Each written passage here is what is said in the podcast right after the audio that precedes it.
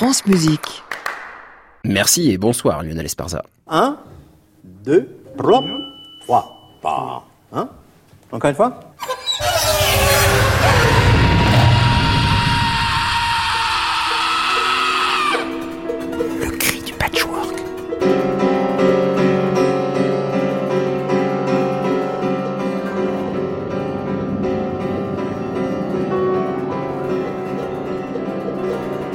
Chers écoutants, bienvenue dans Le Cri du Patchwork, une émission qui titille le cortex. Ce soir, nouvelle étape dans notre thématique du moment, l'écrire, ou comment poser des mots sur le papier pour parler et nommer des phénomènes sonores. Et pour en parler, nous recevons aujourd'hui un percussionniste et improvisateur hors catégorie, Les Nin, qui sillonne en compagnie de l'ensemble Hiatus et de nombreux acolytes de l'improvisation libre, les méandres de la création dans l'instantané. Il est l'auteur d'un ouvrage qui ne cesse de croître au fur et à mesure des années, édité aux éditions Momludi CFMI de Lyon 2, qui s'intitule Improviser librement abécédaire d'une expérience. Une série d'articles qui questionnent tous ces mots, qui tentent d'identifier une pratique que l'on serait tenté de qualifier d'ineffable. L'équanine de l'expérience au mot écrit. Bien entendu, on retrouve en fin d'émission les portraits sonores d'Antoine Berland que vous pouvez également retrouver en ce moment à la Maison de la Radio dans le cadre du festival Présence sous forme de cabine automatisée pour vous faire tirer le portrait et peut-être diffuser dans le cri du patchwork. Et comme chaque mardi, un son qui déchire.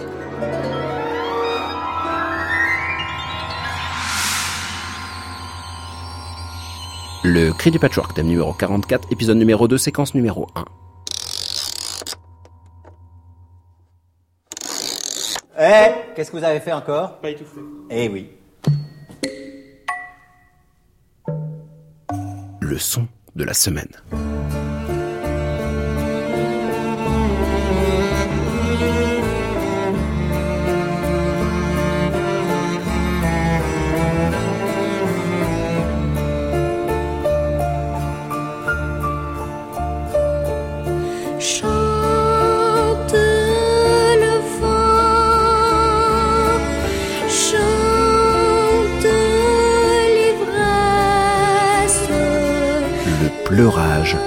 Un mot technique qui désigne cette altération du son lorsqu'une borne magnétique ou un vinyle sont mal lus à cause d'une vitesse de défilement non uniforme.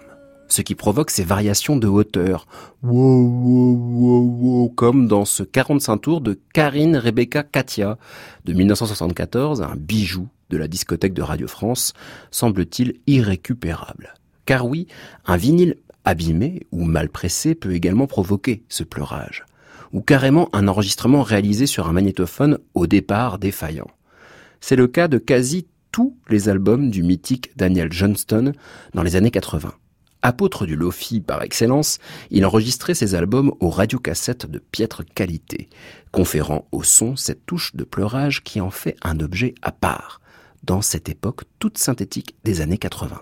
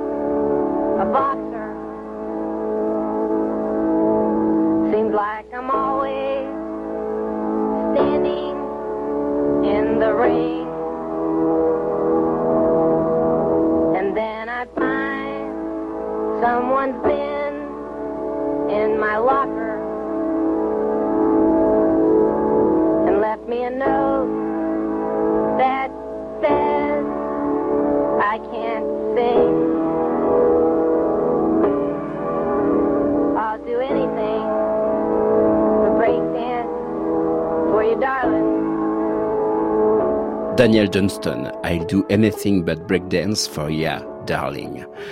Un morceau un peu vieux des années 80. En tout cas, le pleurage, ça sonne vieux. Mais on peut faire du faux vieux.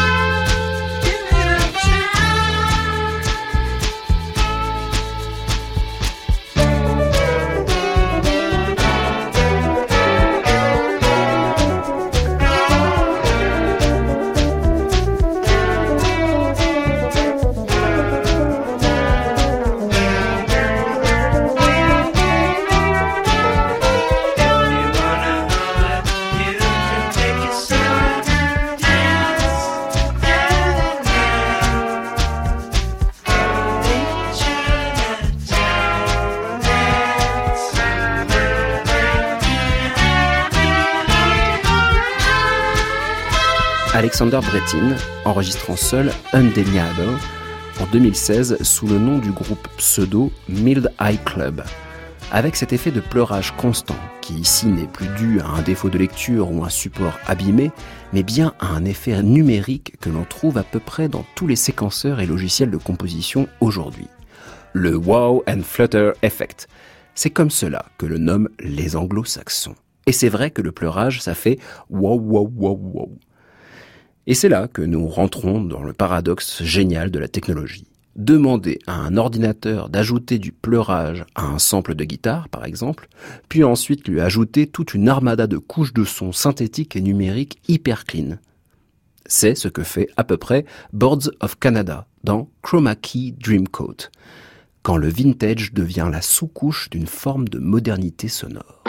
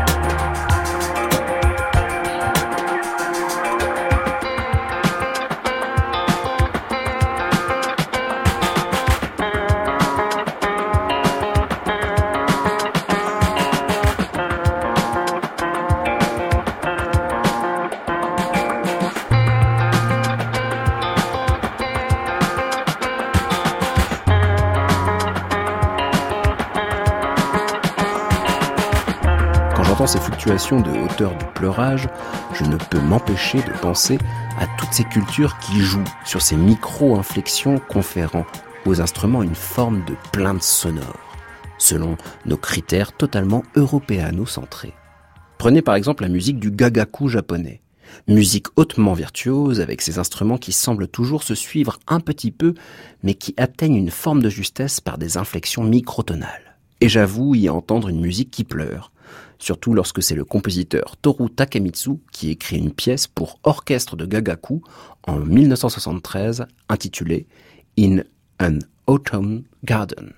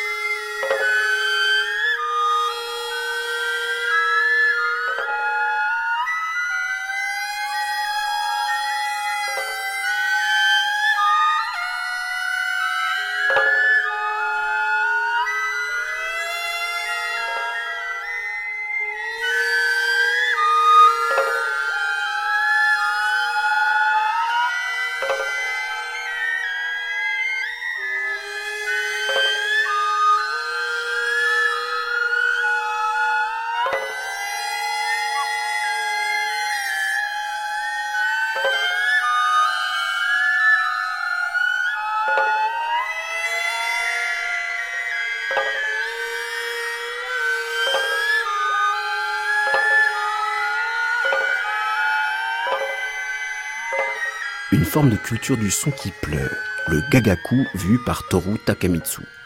Et évidemment, le gagaku a eu un impact considérable sur l'écriture de la musique européenne. Combien d'unissons flottants et se tournant autour comptons-nous dans les partitions actuelles? Des formes d'effets de pleurage acoustique que l'on pourrait déceler par exemple dans Professeur Bad Trip de Fausto Romitelli, œuvre symptomatique de toute une génération de compositeurs des années 2000. Avec cette musique basée sur une description des effets de la mescaline par l'écrivain Henri Michaud. Professor Bad Trip, Lesson 3.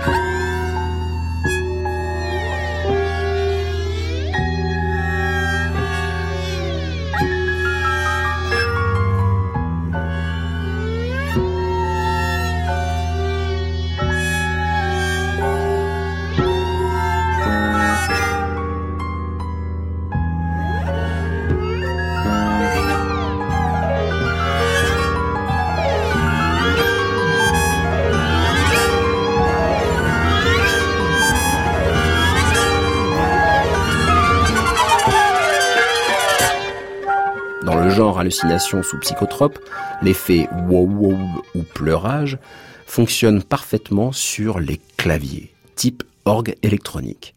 On ressent bien la fluctuation de hauteur sur des sons longs et donc l'hallucination auditive que cela procure. Feel strange, comme le dirait Jay Fernandez dans Apophis, un bijou de texture évanescente.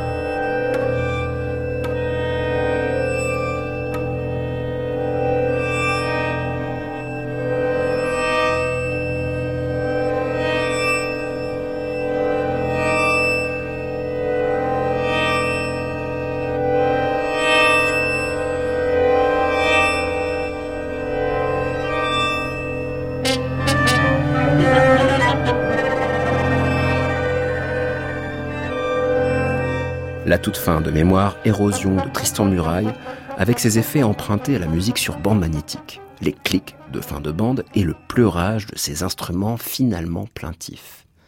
Une musique qui se pleure, qui s'érode, qui se déchire. Sans mauvais jeu de mots, de la tearing music.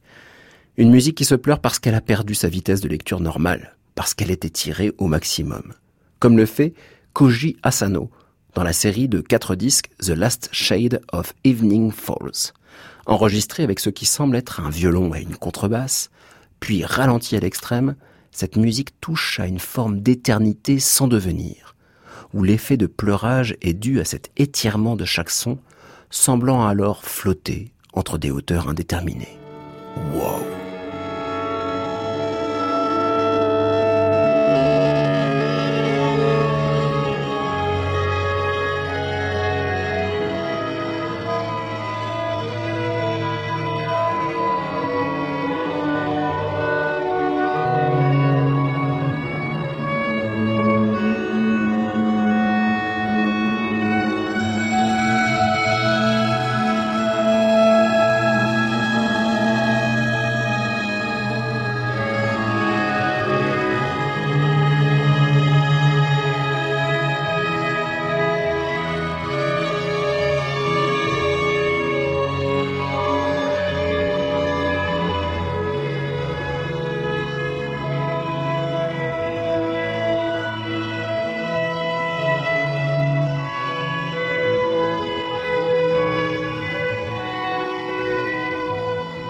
Voyez qu'on y arrive Hein C'est pas compliqué quand même.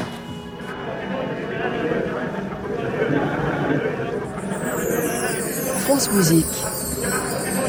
Le cri du patchwork, Clément Lebrun. Léquanine, bonsoir. Bonsoir. Vous êtes percussionniste, improvisateur et membre fondateur de l'ensemble Hiatus. Et vous êtes aussi auteur d'un ouvrage que j'ai connu il y a maintenant un moment et qui connaît plusieurs éditions et surtout des augmentations régulières. Ça s'appelle Improviser librement, abécédaire d'une expérience aux éditions Momludi CFMI de Lyon 2. L'abécédaire, ce sont des articles avec un mot qui nous permet de rentrer dans votre pratique. Pour vous, le choix de l'abécédaire, c'était une manière de ne pas essayer de nous dire où il faut aller, nous guider dans votre pratique, mais plutôt de dire venez piocher dans ce que je fais? Non, au départ, il n'y avait pas du tout l'idée du lecteur, en fait. C'était pour le coup euh, une solution que Mm. j'avais trouvée, puisque au tout départ, c'était il y a déjà 20 ans, ce texte m'avait été demandé par le musicien Wade Matthews, qui est un Américain qui vit à, à Madrid depuis fort longtemps, qui est aussi universitaire. Et il savait que de temps en temps j'écrivais des choses, mais c'était plus des présentations, par exemple, présentations de concerts, donc soit à l'écrit, soit à l'oral. Et puis euh, j'étais quand même bien embêté par cette histoire et en même temps assez euh, intrigué. Et tout de suite j'ai pris ça comme un prétexte vraiment pour aller fouiller sur quelque chose qui me paraissait euh, finalement très mystérieux, qui était cette pratique de l'improvisation libre. Qu'est-ce qui se passe quand on improvise? Et puis j'étais bien en peine de trouver une façon de l'écrire. En tout cas, dans, dans une forme, je dirais, euh, traditionnelle, avec Mm. par exemple une introduction, une synthèse, une- Chapitrage, une- ouais, voilà, ouais. une antithèse et une synthèse. J'ai quitté l'école un peu tôt pour avoir appris ces méthodes. Donc, euh, c'est vraiment au détour d'une conversation que j'ai surprise entre euh, une jeune universitaire qui voulait faire un, un texte pour, j'imagine, son master euh, sur la danse d'improvisation et je l'ai entendu parler de l'abécédaire. C'est la forme de l'abécédaire. Et tout d'un coup, ça a été euh, une révélation. Je dis, mais bien sûr, je peux faire ça comme ça, comme ça. Je peux écrire des articles de toute taille. J'ai pas besoin qu'il y ait vraiment une, une, un suivi logique ou cohérent, voire même intelligent. Là, je pouvais rester euh, dans ma stupidité et, et de piétiner sur un seul aspect. Par contre, il a fallu bien sûr dégager les aspects. Hmm. Parce qu'à partir du moment où on fait un abécédaire, eh bien, il faut que chaque euh, article provienne, bien sûr, d'un aspect, d'une façon de voir les choses. Mais j'ai quand même gardé en tête l'histoire du suivi, c'est-à-dire que euh, les articles, même qui se contredisent, soient réellement dans la même temporalité, ils ont été écrits au même moment, par exemple, et, et je tiens à cette contradiction, puisque le vivre l'improvisation libre, c'est vraiment vivre euh, énormément d'aspects de, des phénomènes, et qui soient à la fois humains, à la fois physiques, à la fois euh, naturels. Et tout ça nous amène à traverser des états extrêmement euh, différents, voire antagonistes. Donc je voulais qu'il y ait ça. Mais il y a aussi euh, que le texte, maintenant, je l'écris depuis plus de donc 20 ans, avec même des articles écrits avant. Et donc, il y a aussi euh, le changement, hein, euh, la façon de, de- de vivre les choses, la façon de les exprimer, la façon de les euh, de, de questionner. Et donc, il y a aussi des contradictions et des complémentarités, bien Mm. sûr, qui apparaissent. Voilà. et qui donc, euh, font tout le sel justement de ce type d'ouvrage. On voit que votre pensée a évolué au fur et à mesure. Évolué peut-être pas, le mot est peut-être pas le bon. En tout cas, a changé, s'est métamorphosé. Et on va l'entendre aussi à des exemples. Vous êtes venu avec euh, quatre exemples d'improvisation avec différents compagnons de, de votre euh, démarche d'improvisateur. On va écouter un premier extrait avec des membres de l'ensemble Miatus en formation de quartet avec Tiziana Bertoncini, Martine Altenburger, Thomas Len et nous sommes à Grasse. C'est en live. Of course, si je peux dire. Et nous sommes en 2014.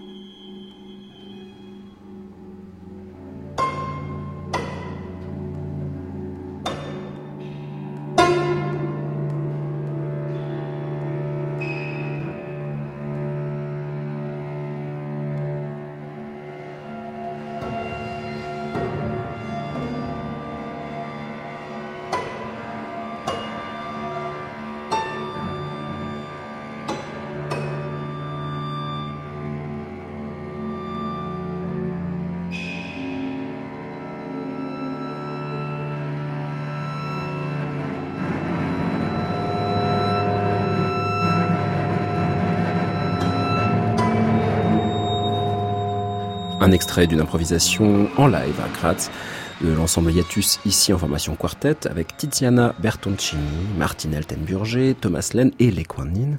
Nous sommes en 2014. Nin, ici, quand on prend, on écoute votre musique, et là j'avais sous les yeux l'abécédaire, votre abécédaire, euh, d'une expérience de l'improvisation, improviser librement, on pourrait piocher des différents mots pour se dire, tiens, on pourrait y retrouver des, des notions dans cette improvisation. Par exemple, j'ai- pris impulsion, j'ai pris conflit, j'ai pris articulation, et pourtant, quand on lit votre abécédaire, c'est que mot ne nous dit pas nécessairement ce qu'il va y avoir après. Ce ne sont pas des définitions, ce sont des pensées autour de concepts. Est-ce qu'on pourrait dire ça, Lequanine Des concepts en tout cas qui sont très charnels, si je peux dire ça paradoxalement. C'est-à-dire que effectivement, ce sont pas des, des je n'essaye pas en majorité de dégager des notions qui proviennent du résultat qu'on entend et de la musique que l'on produit, mais réellement de ce qui est mis en jeu.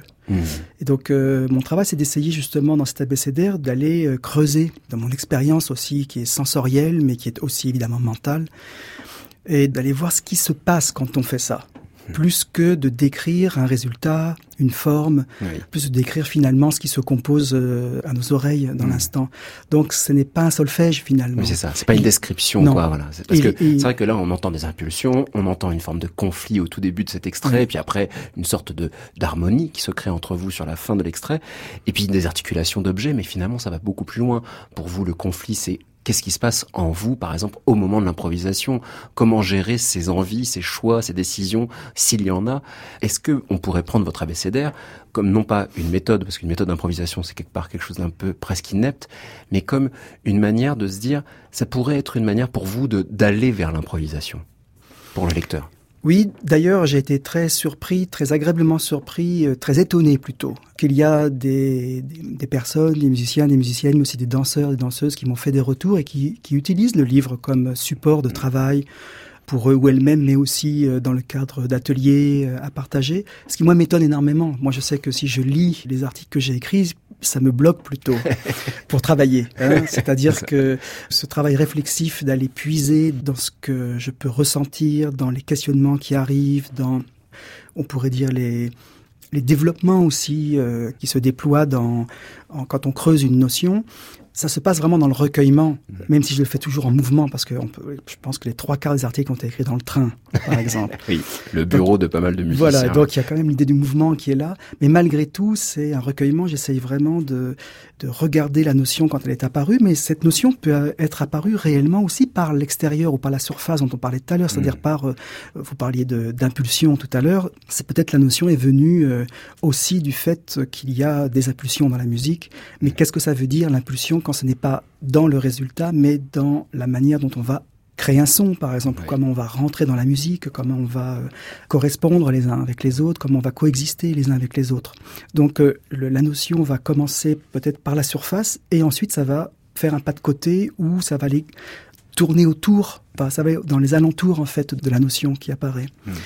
Mais c'est vrai que euh, le but, ce n'était pas du tout euh, de donner des clés ou une méthode pour pouvoir improviser. Et même j'ai eu bien peur, en fait, et je continue à avoir bien peur que ça puisse euh, même bloquer beaucoup de personnes, puisque il faut pouvoir trouver, ce n'est pas obligé, mais il faut pouvoir trouver sa propre manière d'exprimer les choses. Il ne faudrait pas que les mots que j'ai écrits là remplacent ceux des, des autres, en fait, tout simplement. Il faut pouvoir trouver son propre langage ou pas. Ce n'est pas forcément nécessaire de faire des commentaires sur Mhm. cette pratique. C'est ce que d'ailleurs j'essaye paradoxalement de dire, c'est que je suis bien obligé avec toutes ces notions aussi de tourner autour, finalement de bavarder quelque part autour de, de ce qui se passe. Je pense qu'il y, a- il y a vraiment deux opposés. Il faut dire que dans la même collection est apparu euh, en 2010, exactement en même temps, les écrits de Michel Doneda, qui s'appelle Miette. Et lui, on pourrait dire qu'il est plus proche du haïku Oui. et moi du bavardage. Mais les Même si ce sont des articles qui sont souvent courts, oui, incisifs. c'est vrai, c'est mais vrai. bon, c'est vrai que Mais- Doneda, c'est vraiment de, de Voilà, l'inci, de tout à fait. une ligne, quelques mots. Quoi. Absolument. Et euh, mais pour moi, les deux sont euh, totalement complémentaires et on voit en tout cas qu'avec la même pratique, et en plus on a une pratique très longue ensemble, hein, ça va faire 32 ans cette année que nous jouons ensemble, on a pourtant une manière d'exprimer les choses très différemment. Mais l'histoire du bavardage m'est assez... euh, enfin, J'aime beaucoup le, le- le bavardage au sens non pas de raconter n'importe quoi, euh, dans, dans tous les sens, mais on peut bavarder réellement sur une notion en tournant constamment autour d'elle. J'ai une fascination pour les films d'Éric Romer, par exemple. On voit les personnages qui n'arrêtent pas finalement de tourner autour de la chose qui n'est pas dissible. Et donc, il faut ce bavardage qui va créer une sorte de mouvement, une sorte de spirale qui va faire euh, apparaître en creux ce qui n'est pas dissible, hein, les sentiments, l'amour, par exemple. Bien sûr. Et bien, c'est un peu pareil sur, le, sur cette expérience d'improviser, en tout cas telle que je la pratique, et qui est évidemment personnelle, c'est pas quelque chose d'universel. Et donc, c'est ça que j'essaye de faire, c'est-à-dire de tourner autour de la chose pour que peut-être, euh, j'ai l'espoir que peut-être en creux apparaisse que ce qui n'est vraiment pas euh, possible de dire, tout simplement. Voilà. À vous entendre, je je vois l'article négatif, par exemple, le négatif d'une action qu'on pourrait avoir. Et puis vous parlez de bavardage, il y a un article sur le bavardage, cette Oui. envie de dire toujours plein de choses, Ouais. mais qu'en fait qui peut faire naître quelque chose. On va écouter un autre exemple justement de cette pratique de l'improvisation, ici en, en duo, mais lors d'une improvisation, euh, d'une première rencontre directement sur scène avec Birgit Huller. Nous sommes à Hambourg au festival Blurred Edges et c'est en 2015.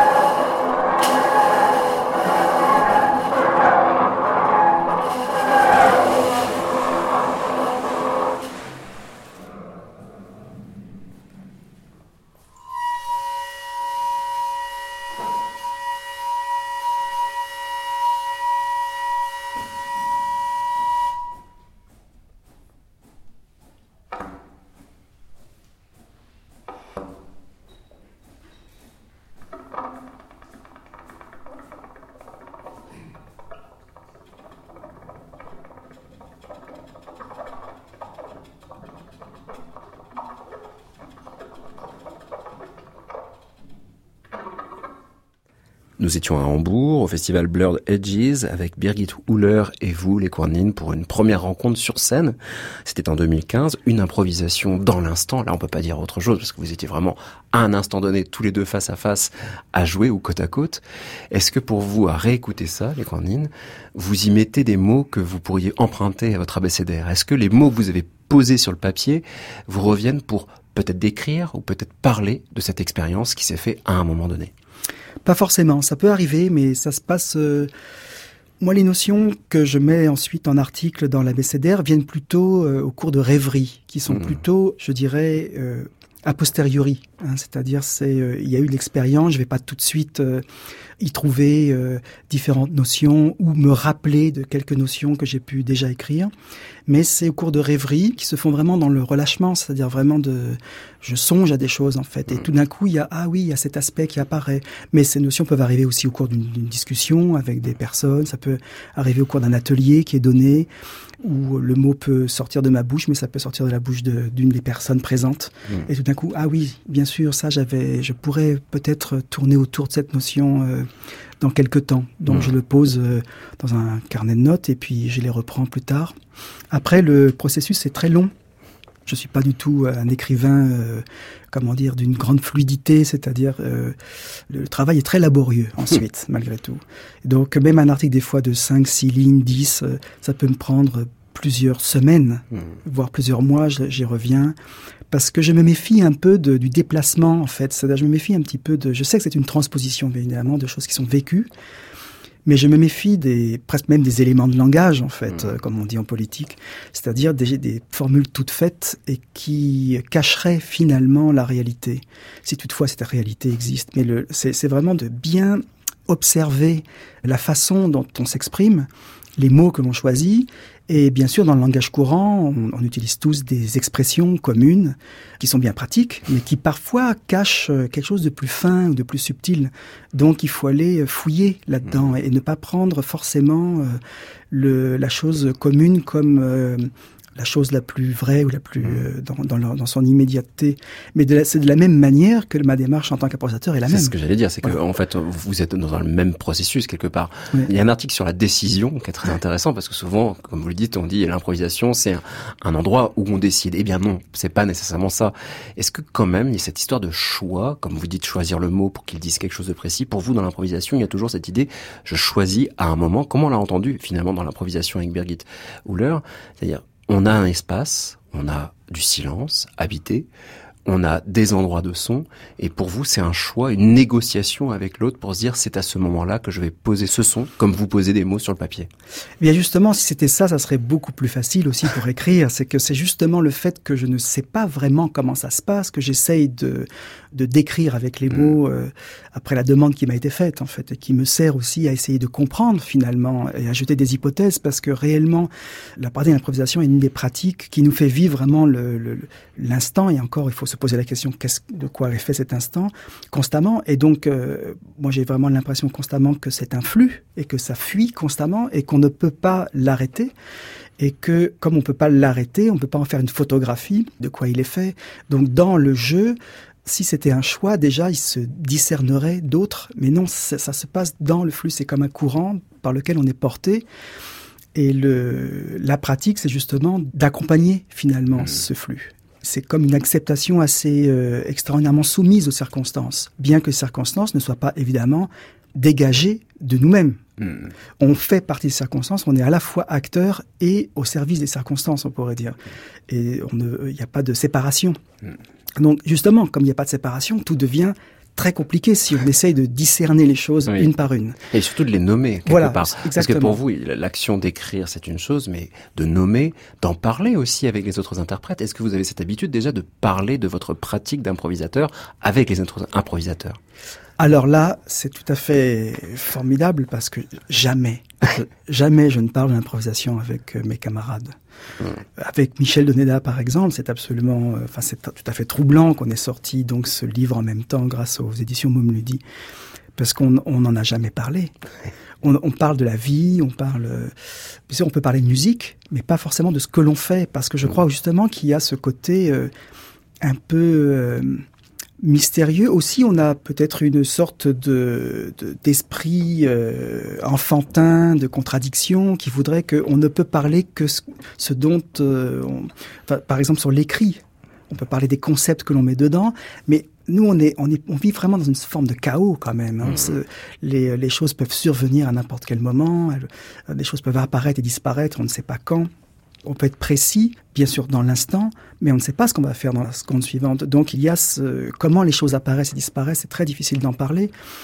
Et surtout, moi, je n'ai pas du tout de préconçu esthétique Donc je pourrais parler de l'esthétique. Bien sûr, oui, j'aimerais jouer comme ci, comme ça, il faut jouer comme ci, comme ça. Et moi, ça m'est jamais arrivé. Donc euh, l'esthétique, elle vient comme conséquence, en fait, de la pratique et de, et de ce qui se passe, de la façon dont je peux vivre les choses.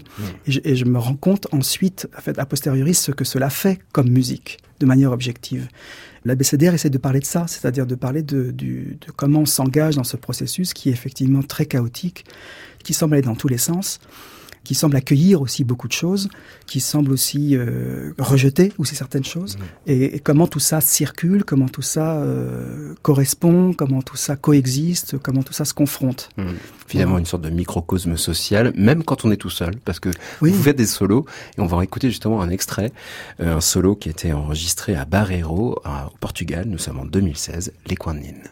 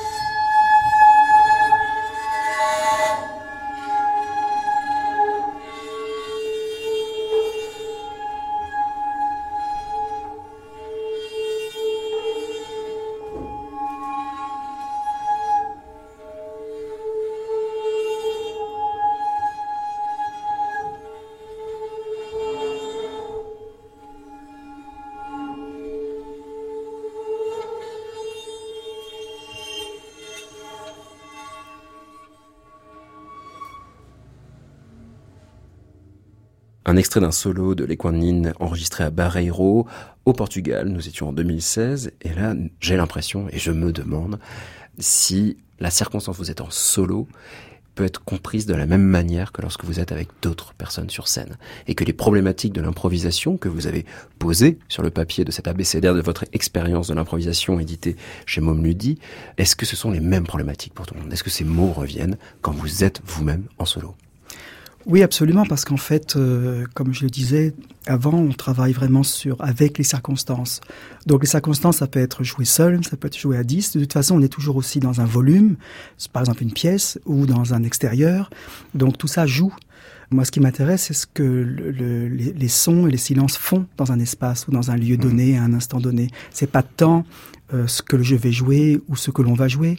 C'est pour ça que le, le rapport, par exemple, en duo ou en trio ou, ou à, à plus nombreux, doit, à mon sens, se dégager du dialogue qui ne serait qu'un à toi, à moi, très euh, resserré finalement sur euh, l'humain. Or, on est, on est dans un contexte, on n'est pas uniquement euh, tout puissant, on est dans un lieu, par exemple, à un instant donné, euh, on respire l'air qui est là, euh, on, on a peut-être fait un voyage, enfin, il y a, il y a tout ça qui joue, il y a la présence physique, il y a des choses comme ça impalpables, assez indicibles, qui sont en, en présence, ça, ça, ça fabrique tout un faisceau de circonstances tout à fait formidables, et qui serait d'ailleurs complètement vain d'essayer d'énumérer, puisque dans ces circonstances sont évidemment comprises des choses beaucoup plus anciennes, notre naissance, ou euh, qui sont nos grands-parents et nos arrière-grands-parents, et d'où on est venu, est-ce que nos parents ont migré, enfin c'est c'est tout à fait formidable, enfin quelle est notre culture, qu'est-ce qu'on écoute, quel est notre bain culturel, quel est notre environnement sonore, euh, si c'est par exemple pour la musique, quel est notre environnement visuel, c'est tellement gigantesque qu'il est peut-être vain d'énumérer, quoique euh, justement la- l'épuisement, par exemple, essayé par Georges Perec est tout à fait fantastique pour ça. Et, euh, et cette tentative euh, de Sisyphe, voilà, de- d'énumérer les circonstances, sont euh, tout à fait euh, amusantes et, et incroyablement excitantes. Mais dans le cas de l'improvisation, on n'a pas le temps de toute façon, et on joue vraiment avec ce que cela fait, comment le son se réfléchit, comment euh, comment une même une même sonorité utilisée sonne complètement différemment. Par exemple, dans le solo qu'on vient d'entendre, il y avait vraiment deux aspects là dans ce dans ce petit extrait, un aspect qui est vraiment celui de de ne rien forcer au début, c'est-à-dire vraiment de laisser beaucoup plus euh, la place à la résonance, à l'écho, à comment l'instrument sonne, un instrument qui n'était pas le mien en plus, comment ça sonne là, comment le sol même se met en vibration sous moi, j'étais sur une scène. Donc tout ça, je le vis aussi de manière très palpable, c'est pas uniquement de manière formelle. Et puis ensuite, curieusement, par faiblesse sans doute, il y a ce que j'appelle une pièce rapportée, c'est-à-dire euh, une chose que je sais que je peux faire. Mais c'est toujours un prétexte non pas pour euh, en faire la démonstration, mais pour la revivre dans un nouveau contexte et, et surtout de voir que finalement, en détail, tout change constamment. Hein, j'ai beau, je sais que je peux utiliser ces deux petites cymbales. Bien sûr que je les connais, ces deux petites cymbales chinoises, que je peux les frotter sur ma peau où il y a un peu de colophane et qu'il va y avoir des fréquences aiguës qui vont sortir, mais je ne sais jamais lesquelles. Oui. Je ne sais jamais vraiment comment l'instrument va répondre parce que le, surtout euh, l'instrument que j'utilise avec une grosse caisse est une sorte vraiment de résonateur du lieu lui-même. Et donc, euh, j'arrive jamais vraiment à imaginer ce qui va sortir. Je ne veux pas, surtout. Et par contre, je, je tâche d'être précis dans l'écoute, c'est-à-dire vraiment d'écouter les choses très attentivement. Et la seule chose qui me reste finalement, malgré toutes ces notions sur lesquelles je peux écrire dans l'abécédaire, et au, finalement, au bout du compte, ça veut dire que je n'y comprends rien. la seule chose qui me reste, c'est l'attention. C'est-à-dire, Je dois être attentif à ce qui se passe. Au moins, ça, je sais que c'est la seule chose que j'ai, quoique je peux même pas en être propriétaire du fait que euh, c'est le fruit de cette euh, gigantesque faisceau de circonstances dont on a parlé tout à l'heure. Vous dites faisceau, et c'est un peu ce que j'ai ressenti en lisant votre abécédaire d'une expérience, les Quanines. Faisceau, rhizome, réseau de notions, de processus, pour rentrer au cœur vraiment de votre pratique. Et à la fois, on sent que c'est quelque chose qui pourrait tout à fait évoluer. Vous avez fait des augmentations, vous rajoutez des articles. Est-ce que vous revenez sur vos mots pour pouvoir, non pas peut-être les corriger, mais les adapter à votre expérience qui a changé depuis ben, 10 ans, 20 ans? Oui, alors il y a certains articles que des fois je reprends parce que là, pour le coup, uniquement comme un, un très bon correcteur pourrait le faire. hein. C'est-à-dire vraiment où là, je trouve que la phrase est un peu alambiquée, on la comprend pas Mhm. bien, moi je la comprends plus bien non plus, elle n'est plus dans ma bouche finalement. Et euh, même si euh, le texte est souvent trop dense, même à mon goût, Hmm. et qu'il oblige le lecteur ou la lectrice à, à le lire très lentement. Sinon, c'est on n'y comprend rien. on a l'impression que ça saute du coq à l'âne, etc. Et donc, euh, des fois, je reprends ça. Je reprends pour Mhm. essayer de rendre la, la lecture plus fluide, plus compréhensible aussi sur certains sujets. Et sinon, non. Sinon, je fais euh, sur le même euh, la même notion. Je vais plusieurs années après, je reprends la notion et sous un tout autre angle. Hmm. Donc l'augmentation vient de là. En Oui, fait, c'est comme ça. C'est-à-dire que c'est carrément revoir, ou Oui. peut-être pas revoir, mais montrer qu'une expérience n'est jamais figée. Tout à fait, tout à fait. Et puis qu'il y a, il y a différents aspects finalement d'une même euh, d'une même notion qui elle est une, réduction de ce qui se passe, une simplification. Et ça, on peut mettre en regard avec votre expérience avec Michel Doneda, dont on parlait tout à l'heure, donc 32 ans de pratique en duo, et qui ne cesse d'être dans l'attention et dans cet abandon aussi, tous les deux. On va écouter, euh, pour terminer cette interview, euh, un duo avec Michel Doneda, enregistré dans un lieu que j'ai découvert grâce à vous, c'est la Digestion à Naples, un lieu assez exceptionnel. Nous sommes en 2017. Voici un duo, Michel Doneda, Les Coinines.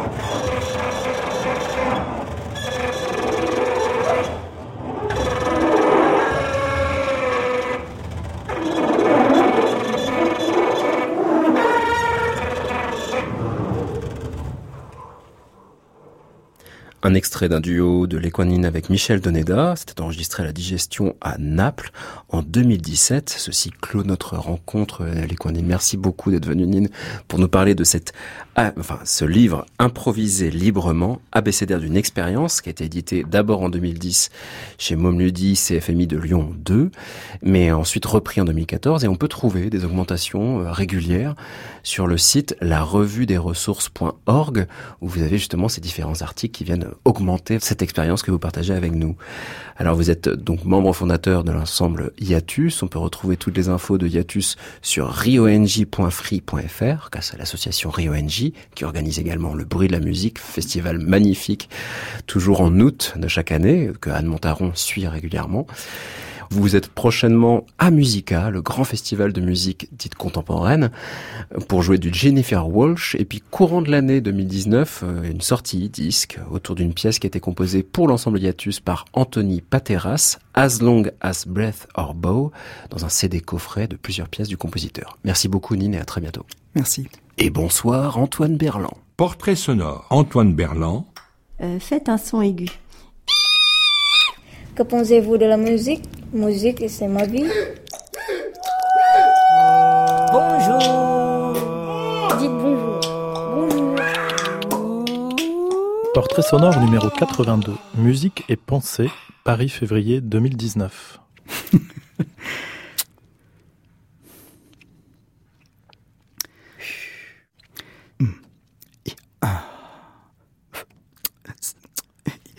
Non.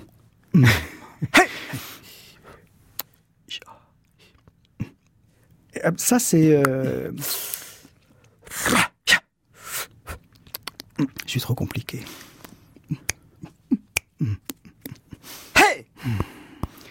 Et... euh, hmm, De... Hey ho! À transmettre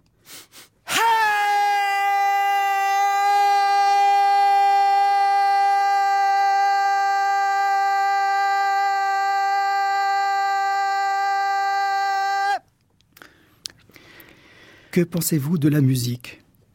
Alors déjà, il faudrait, euh, comme dans un devoir de philosophie, interroger le mot penser et puis le mot musique. Donc là, on n'est pas rendu.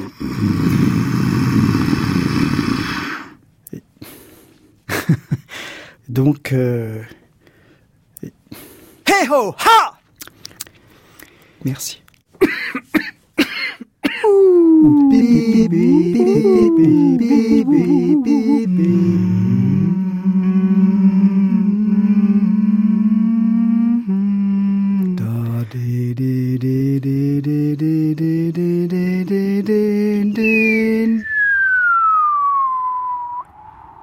Bonjour.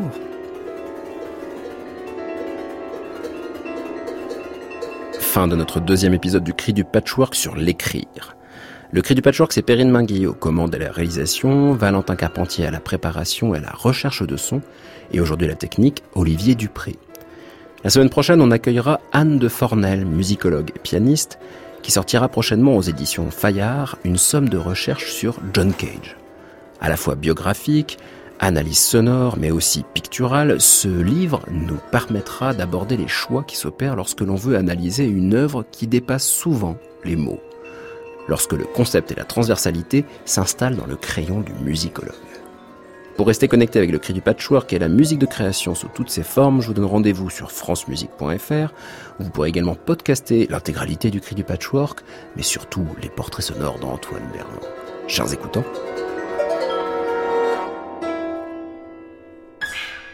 Si je fais 1, tagaram, 1, parap, 2, ça suffit. Un, il sait ce qu'il a à faire. 1, parap, 2, 3. C'est simplement pour savoir qu'on est ensemble. Hein Bonjour, au revoir. Voilà. France Musique, il est minuit, l'heure pour moi de passer la main à Anne Montaron et Création Mondiale.